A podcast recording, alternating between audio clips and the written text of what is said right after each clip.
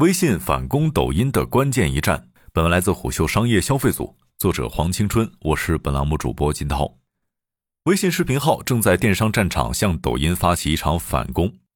相比拉来李佳琦、罗永浩、俞敏洪、刘畊宏助阵的淘宝视频号，在双十一的声量显然小了很多。但这并不妨碍视频号吸引到荣耀、雅诗兰黛、喜茶等品牌来试水视频号的专场。虎嗅获悉，今年双十一视频号官方提供了四大举措助力品牌曝光：第一，直播预约越多，流量激励越高；二，私域用户越多，公域激励越大；第三，销售金额越高，流量加持越多；第四，发布带货短视频或平台流量助推。除此之外，视频号还为备战双十一做了诸多的准备。先是十月份将视频号小店与微信客服打通，接着上线了直播加热、手势特效等功能。短视频研究人士刘兰向虎嗅表示，积极布局电商节可以看作视频号与抖音正面交锋的试水。双方电商业务侧重虽不尽相同，但颇像一场反攻。在马云淡出公共视野的这两年，张一鸣俨然将云梯搭上了天猫的城墙，直播电商重构了人货场，抖音成了这股东风，正加速重构电商势力版图。晚点 Late Boss 指出，抖音电商预计二零二二年将达一点五万亿元的成交额。为解决未来增长空间有限的问题，抖音决定转身从存量市场抢份额。今年五月，抖音首页上线类似淘宝的商城入口。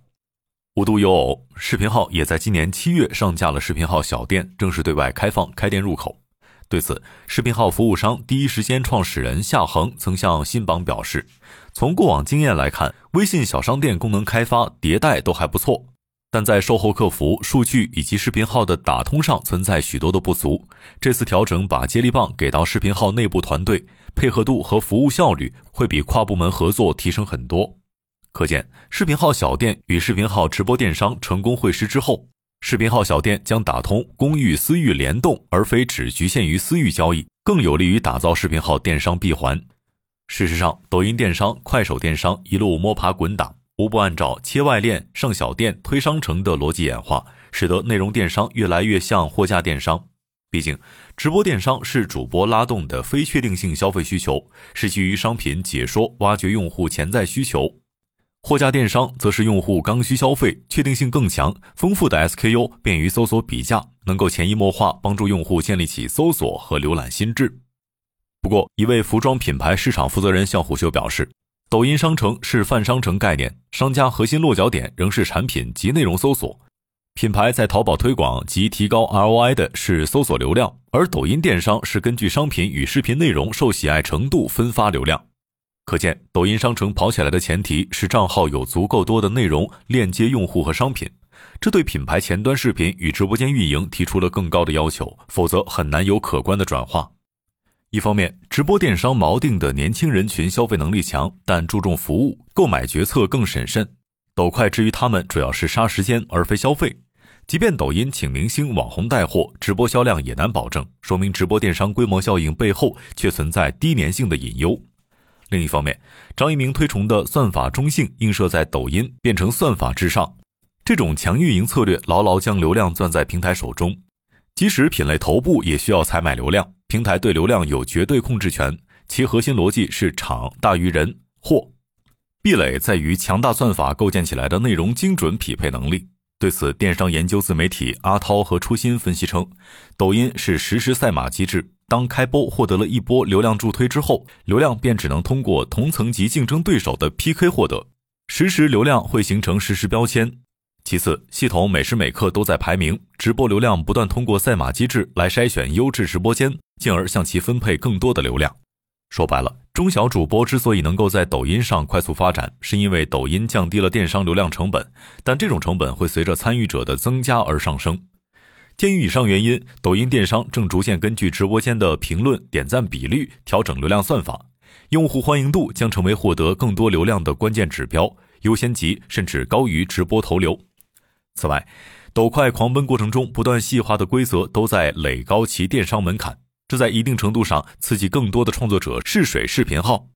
不过，这也为日后视频号的广告电商加载率提出了更为苛刻的要求。与抖快这样偏娱乐属性的平台不同，微信更多是社交关系链交织的私域流量，这就要求视频号的广告电商内容加载率要比抖音更为克制。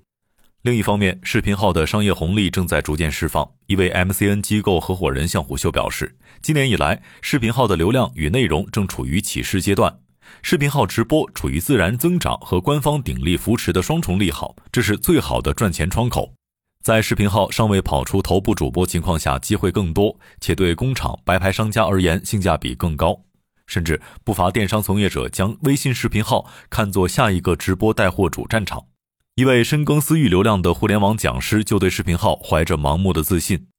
对此，一位三方服务商对虎嗅表示：“视频号代表着新的流量迁徙路径，在私域流量吃香的当下，商家无疑会挖空心思沉淀更多的私域流量，以促成更多的成交或赚取广告收入。”当然，也有电商研究人士向虎嗅表示，用户被直播内容吸引驻足，然后被低价商品、新颖促销方式带动转化。其不过是在用更有效率的方式变相蚕食电视广告的份额，生意逻辑并没有变。即便直播带货是电商新业态，不过在抢传统电商的份额，难以撼动淘精拼三足鼎立格局。淘宝、京东依仗成熟的供应链、物流，在传统电商版图上不断扩大优势。但拼多多却凭借微信流量硬生生撕开一条口子，重塑了三足鼎立的新格局。这显然给了腾讯巨大的信心，在微信流量生态再造第二个拼多多，并非没有可能。视频号正承载集团这份野望。互联网分析师高峰向虎嗅分析，腾讯任何时候都不会放弃去切电商，毕竟电商是广告游戏之外，腾讯依然孱弱却前景广阔的万亿赛道。况且，腾讯先后推出的十余款短视频产品，或半途夭折，或无疾而终。如今，视频号俨然成为了全村的希望。对此，一位港股分析师对虎嗅表示：“从腾讯业务表现来看，未来值得期待且唯一有看点的就是微信商业化，尤其是视频号。当然，市场之所以对视频号高看一眼，也源于其过去几个月凶猛的增长势头。腾讯二零二二 Q 二财报数据。”视频号总用户时长超过朋友圈百分之八十，视频号总视频播放量同比增长超百分之二百，日活跃创作者数、日均视频上传量同比增长超百分之一百。此外，二零二二年二季度视频号举办的线上演唱会场均吸引千万级用户观看。但问题在于，微信向来都是一个轻运营的团队，视频号也不例外。这意味着视频号能从微信这座富矿拿到的流量和资源是有限的。比如，二零二一年微信之夜上，张小龙曾经说道：“我们从来不会关注用户在微信里停留的时长，那不是我们的目标。视频号没有花一分钱去购买内容，将来也不想这么做。”一位腾讯内部人士曾对虎嗅表示：“张志东曾说，微信最大的优点是商业模式建立的比较干净，不是在透支流量状态下做的。”另一位接近微信的人士也对虎嗅表示。张小龙曾在内部说：“做任何事情绝对不要第一时间考虑商业化如何实现，而要先考虑用户需求跟场景。”不仅如此，就连朋友圈广告加载，微信都显得小心翼翼。管理层多次表态，广告方面我们非常的自制，最终目标是为广告客户提高 ROI，同时保持健康的用户使用体验，而非短期内争取最大广告收入。可眼下，腾讯集团一直正在一定程度上加速微信视频号的商业化能力。中信证券此前预计，腾讯或将于二零二二年底开启微信视频号信息流广告。事实证明，腾讯的动作显然快于这一预期。七月十八号，微信视频号已经正式上线原生信息流广告功能，这类广告嵌入在视频流中，类似于视频领域的中插广告。虎嗅与多位短视频电商从业者沟通发现，虽然视频号起步晚于抖音、快手，但其商业化一直不甘人后。两年时间里，视频号不仅火速上线了直播功能，开通购物车，接入第三方分销系统，还迅速补齐推流、连麦、打赏三大件，上线视频号小店。一方面，面对抖快、咄咄逼人的攻势，其抖音日活节节攀升。腾讯此前十余款独立 APP 都没有跑通，集团急需一款短视频产品战略补位。另一方面，微信管道化的讨论不绝于耳。以重组短视频基因来对抗管道化，恰好顺应了潮流，可以说是张小龙跳出自身局限性，在微信之上迎接未来，也可以理解成张小龙亦无法抵抗短视频对流量格局的重塑，以及算法对内容消费方式的颠覆。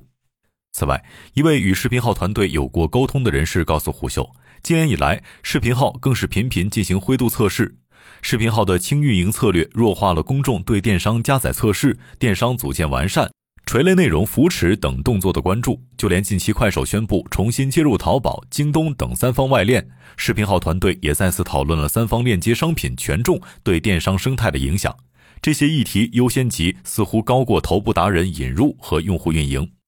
不过，上述与微信团队有过沟通人士向虎嗅表示，外界绝大部分针对视频号的分析都是错的。视频号跟偏 B 端产品的生产模式完全不同，其生产门槛更低，用户更下沉，内容更庞杂。甚至，视频号创作营发起人周伯云认为，视频号是微信生态目前为止最后一块拼图，能帮助有粉丝积累的创作者完成资源联动。底层逻辑是什么呢？一个典型人以群分的社群，微信中视频号分享会特别顺畅，信任程度也比其他平台更高，也会带来更好的转化效果。以微信官方数据为参照，二零二二微信公开课上，视频号直播团队陶家透露了视频号直播带货的销售数据。